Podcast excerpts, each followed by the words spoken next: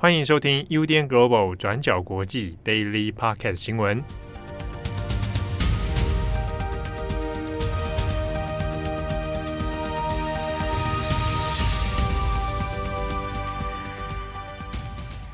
家好，欢迎收听 UDN Global 转角国际 Daily Podcast 新闻。我是编辑慧仪，我是编辑佳琪。今天是二月七号，星期一，年假后的第一天。那在今天呢，我们一样有几则的重大国际新闻要跟大家分享。好，首先呢是先继续前几个星期一直情况很严峻的乌克兰危机哦。目前呢已经有俄国的十万大军压境乌克兰，那目前呢依然还是处在一触即发的刀锋边缘的状态。在昨天，也就是二月六号的时候，美军八十二空降师追加急派了一千七百人的兵力，现在呢已经在波兰着陆了。因为根据美国白宫的说法，他们认为呢，俄国已经完成了攻打乌克兰所需的百分之七十的战力准备，而美国方面就认为说呢，从现在开始，大概到二月十五号前后这一个星期呢，很可能俄军随时都会对乌克兰发动全面战争。那不过呢，虽然美国白宫他们这样子发表了一个认为现在情势很严峻，随时都有可能战斗的这个说法。不只呢是俄国官方已经强烈的驳斥没有要战争，而作为这一次的潜在的被攻击对象，也就是乌克兰政府呢，也重新修正了他们前阵子这个也很担忧打仗的这个说法。他们回过头来呢，开始修正，并且驳斥以美国为首的这些西方盟国，他们这个认为战争将近的说法，可能确实有点太耸动了。目前呢，直到二月七号的凌晨为止，乌克兰政府的官方说法呢，都维持在继续强调说，目前俄军正面开战的几率其实是非常低的。那这样子的前后说辞的做这个修正呢，也让过去以美国为主的这些提供了大量战略资源的盟军都觉得是相当不满，而且有点尴尬的处境。但是呢，为什么乌克兰政府会突然这样改变原本的态度呢？事实上，背后的主因其实是来自于德国以及法国外交上面提供的支持。因为从二月七号开始，法国总统马克宏与德国总理舒兹马上就要启动一系列的美俄外交的穿梭。两边的元首呢，都会面对面轮流会见普丁以及拜登，试图呢在美国、欧洲以及俄国之间拉出一条外交的缓冲空间。根据法国的《世界报》说法呢，马克宏他在星期一与普丁这个要会谈的这个目标，其实是非常明确的。法国方面呢，是希望能够争取时间来说服俄国，至少不要在冬季发动战争，或者呢是希望至少把谈判的时机推迟到四月以后再来进行。而根据 Political 的整理呢，马克宏他在系列的演说当中也指出说，他认为现阶段征服乌克兰其实并不是普丁的真正目标。他指出呢，他只是想要澄清与北约还有欧盟之间相处的规则，这个是马克宏的说法。但是事实上呢，俄罗斯他在过去就曾经提出了非常多的要求，如果大家还记得的话，就是包括说北约必须要承诺不再往东扩张，尤其是不可以进入乌克兰。并且呢，他们还要求北约的军事基础设施继续维持在一九九七年的水平。那另外呢，也有很多的北约成员国其实都对于俄罗斯的这一系列的许愿一样的这些愿望清单是感到非常的不满，而且也没有在理会的。像是过去呢，像是包括说美国啊、英国在内的这些西方盟国，都正在提供乌克兰不管是武装或者是其他资源上面的一些协助，来试图阻止俄罗斯的入侵。可是呢，马克宏他则继续表示说，俄罗斯其实确实有权利来寻求这些谈判。他说呢，乌克兰或者其他欧洲国家的安全和主权，我们不会妥协。但是呢，俄罗斯方面他们想要针对自身的安全问题来提出协商，也是合法的行为。因此呢，在二月七号的时候，马克宏就将会前往俄罗斯与普丁进行一对一的会谈。而在同一时间呢，刚刚前面提到的德国方面，则是由总理舒兹会在七号，也就是同一天的时候，他会访问美国总统拜登；而在九号前后，德国呢则会来启动乌、俄、德、法这四国呢今年第二轮的诺曼底谈判。那在之后呢，舒兹则会在整合谈判的结论，在十四号的时候访问基辅，那在十五号的时候进入莫斯科来跟普丁做会面。那这个十五日，也就是这一系列的德法外交最后的关键日期。但是呢，这个日期其实刚好也是美方估算说，俄国最有可能发动侵略的这个危机时间点。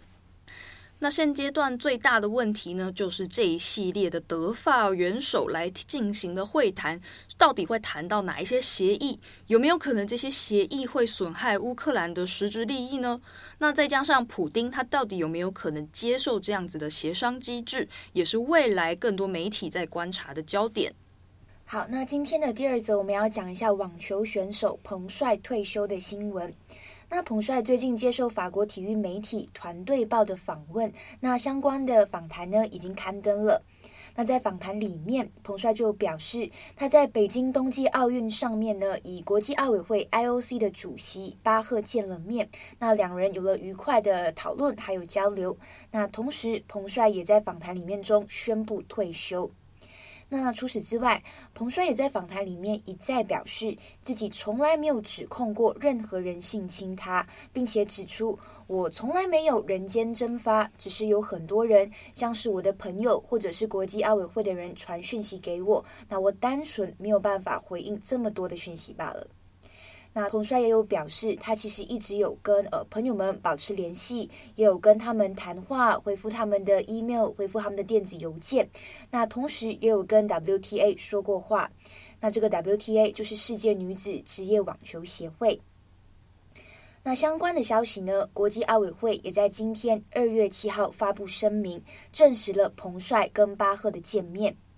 那这个声明里面也有提到，彭帅告诉巴赫，他对于自己没有获得去年东京奥运会的参赛资格而感到失望。那他计划自己在疫情结束之后就要前往欧洲。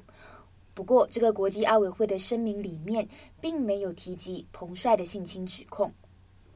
那其实我们上一次跟大家更新到彭帅的新闻是在去年的十二月十九号。那当时候，彭帅是接受新加坡媒体。联合早报的采访，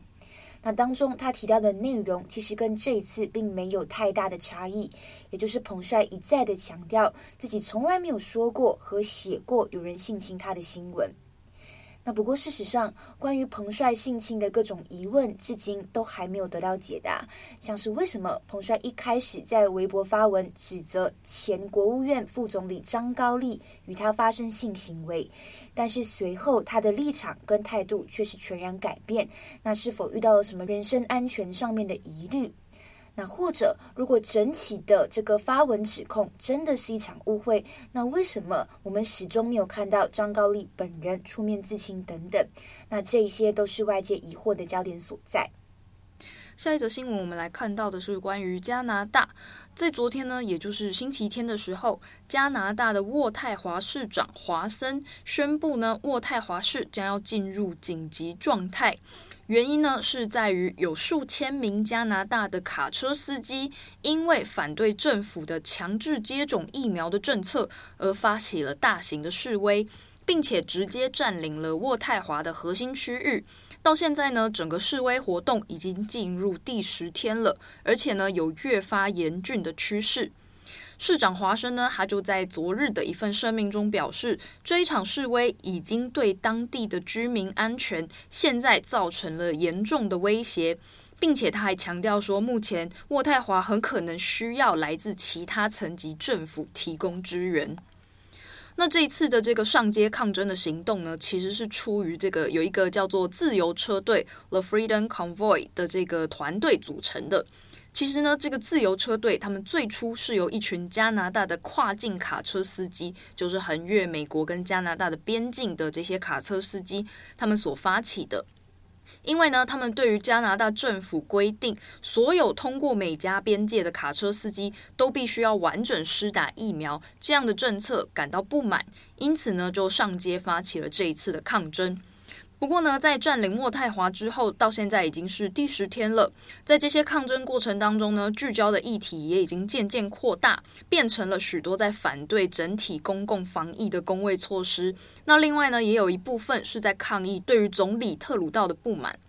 根据路透社的报道，在过去的九天以来呢，许多的抗议者都集结在渥太华的市中心，并且直接瘫痪了街头的交通。其中呢，有一些参与者甚至还挥舞着安大略省的联邦旗，或者是纳粹的旗帜。甚至还有一些人说呢，他们想要解散加拿大政府。那这个自由车队的组织领袖呢，就表示说，在这一场疫苗抗争结束之前，他们绝对不会离开街头。而事情到了星期五，也开始有了逐渐激化的倾向。在一些抗议者呢，就在渥太华的国家战争纪念馆内直接释放了烟火。也有一些人呢，开始举着有万字符的纳粹旗，还有一些相关的布条上街，并且呢，他们还把加拿大的这个强制施打疫苗的政策比喻成法西斯主义。此外呢，在这份报道里也提到说，在抗争现场也出现一些相对微妙的画面。其实可以看出呢，这一场抗争背后有很完善的物质供应链，包括说有很多人在街头直接搭帐篷啊，有一些流动厕所啊，停车了以后都会在直接不断的鸣喇叭抗议。那也有提到说，在四处放烟火，包括室内等等之外，也有人直接带了行动厨房。那还有儿童玩具的充气城堡，那甚至还有人呢，携带了这个桑拿行动桑拿房这样子，在呃推特上面也可以看到许多相关的照片跟影片。那另外呢，在这份路透社的报道里面也指出说，这一次的抗争其实也有一部分是来自于美国的赞助，而且这些赞助呢，同样也是来自于美国的反疫苗派的人士。在前几天呢，募资平台 GoFundMe 他们就关闭了自由车队原本自己设立的捐款页面，并且呢，他们声称要把这些捐款全部都退回去给这些捐款原本的捐款人。那这件事情呢，也激怒了部分的抗议人士。那甚至呢，也有一些美国的共和党人出来抗议 GoFundMe 这样子的做法。例如呢，其中一个最有名的就是美国的前总统川普，他已经出面声援这些抗争者。根据美联社的报道呢。川普他就表示说，特鲁道是一个 far left lunatic，就是极左派疯子。另外呢，他也指出特鲁道他正在以疯狂的防疫政策在摧毁加拿大。除此之外呢，美国德州的一名共和党的总检察长肯帕克森，他也在推特上面写道说呢，爱国的德州人会继续向加拿大卡车司机提供捐款。那德州的参议员克鲁兹，他也在 Fox News 上面表达说呢，加拿大政府没有权利可以强迫你遵守他们的命令。那当然呢，有这么多的美国政治人物来表态，其实事实上也让加拿大政府蛮不开心的，认为说呢，美国的政治人物正在试图利用自己的影响力来干预加拿大的内政问题。像是特鲁道的一名前高级顾问杰拉尔德巴兹，他就在推特上面批评说呢，对于美国的一些高级政客来说呢，爱国主义意味着就是让这一群暴徒来围攻首都，意思呢就是在影射美国去年发生的国会骚乱事件，目前似乎正在加拿大重新上演。那另外呢，渥太华警方在周日也设置了新的路障。也表示说，他们目前正在收集这些集会的人数，也进行车辆的号码登记，以及呢，收集其他可能会用于未来起诉的证据。那警方也表示呢，目前已经有四人被指控仇恨罪起诉，目前正在进行相关调查当中。而根据路透社报道，特鲁道他也曾经表示说，这一次抗争的自由车队其实只能够代表加拿大国民当中的少数人，因为呢，根据国家的资料统计，加拿大目前约有百分之九十的跨境卡车司机，还有将近百分之七十九的总人口都已经接种过两剂疫苗了。因此呢，这次上街抗议的人很可能只是极少数中的一部分声音而已。此外，加拿大的公共安全部长门迪奇诺，他在星期天的时候呢，也表示说，政府不会因为这次的抗争而在疫苗问题上退缩。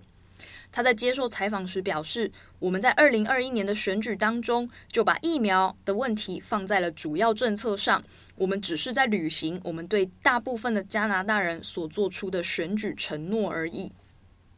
好，那么今天的最后一则，我们来讲一下缅甸。那缅甸是在二月一号的时候政变一周年。那因为上周刚好大家都在放年假，所以我们今天来小小更新一下缅甸目前的一些状况。那首先第一个是缅甸人民防卫部队和军方的冲突是持续在升级了。那缅甸政变以后呢，越来越多的年轻人就加入了当地各个民地武装组织，接受训练，跟军方抗衡。那这些跟军方用武力抗衡的各个组织呢，我们简单的就把它统称为人民防卫部队。那英文我们就会简称叫做 PDF。那从 BBC 的报道来看，经过几个月的时间还有训练，人民防卫部队从原本比较松散的一个呃对抗形式，渐渐变得越来越有组织能力。那跟军方的冲突还有暴力是已经渐渐蔓延到全国。从去年八月开始以后。因为武装斗争造成的冲突还有死亡也是越来越多、越来越严重。那我们要特别提的是，人民防卫部队在全国各地呢，其实都有自己的分支，而且领导这一些武装斗争的大部分都是当地的年轻的缅族人。那这其实也是缅甸近代第一次出现年轻的缅族人用武力、用暴力来抵抗军方的武装部队这样子的一个现象。那其实换一个角度来说，这一场政变某种程度上也是凝聚了缅甸全国民族来共同对抗军政府。那其实一开始呢，这个人民防卫部队的力量是来自于当地社区的一些支持，他们的武器设备其实跟军方比起来是非常简陋的，所以从一开始的草根抵抗，到后来经过几个月的训练之后，现在也是越来越有规划。那像是人民防卫部队呢，现在就会瞄准来攻击军方防御能力比较脆弱的地点，像是警察局或者是前哨站，因为这两个地点呢都是相对人手不足的地方。那在轰炸了这些地点之后，这个人民防卫部队就会获取当地呃警方的这一些武器，然后接着他们也会轰炸军政府持有的企业，像是包括基地台或者是银行等等。那所以可以看到，这个对抗军政府的策略也是变得越来越大胆以及有规划。但是呢，由此延伸出来的另一个问题也是，这一些暴力冲突有可能是进一步演变成内战了。那像是军方的发言人，在去年底接受访问的时候，就把这个人民防卫部队 PDF 形容成恐怖分子。所以呢，军方某种程度上也会合理化自己的镇压行为，那认为这一切都是为了要打击还有镇压人民防卫部队。那在现在的情况之下，联合国人权事务高级专员就认为，缅甸现在的冲突演变至今，应该被定性为内战了。那这高级专员就认为，现在国际社会对应这一场政变危机的回应，其实是非常缺乏行动，还有缺乏毅力的。那就警告，如果再不正视这场冲突，很有可能也会威胁到周边的区域安全问题。那最后，我们这边要小小补充一下，可能从其他媒体来看比较少被提到的一个视角，也就是日本跟缅甸军人的关系。那其实从二零一五年开始呢，缅甸就会送军人到日本接受训练。那截至目前为止，已经有三十人在日本接受训练了。那他们的年龄呢，是介于二十岁到三十岁之间。那这些军人基本上都是缅甸军干部等级，或者是呃干部候补生等等。那现在就是目前在日本受训的缅甸军人大概有十个人，那其中有四个人呢是在政变之后被送去日本的，那包括一名少佐、一名大尉，还有两名干部候补生。那事实上呢，日本这几年其实不断深化跟缅甸的关系，那主要是为了抗衡中国，那同时也是地缘战略的一种。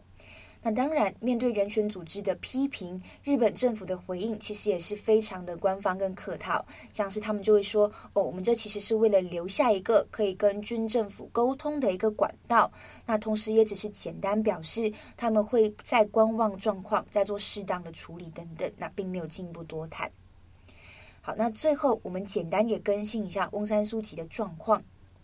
政变之后呢，翁山素姬一直被关押在不明地点，那基本上是没有任何人可以跟他接触的。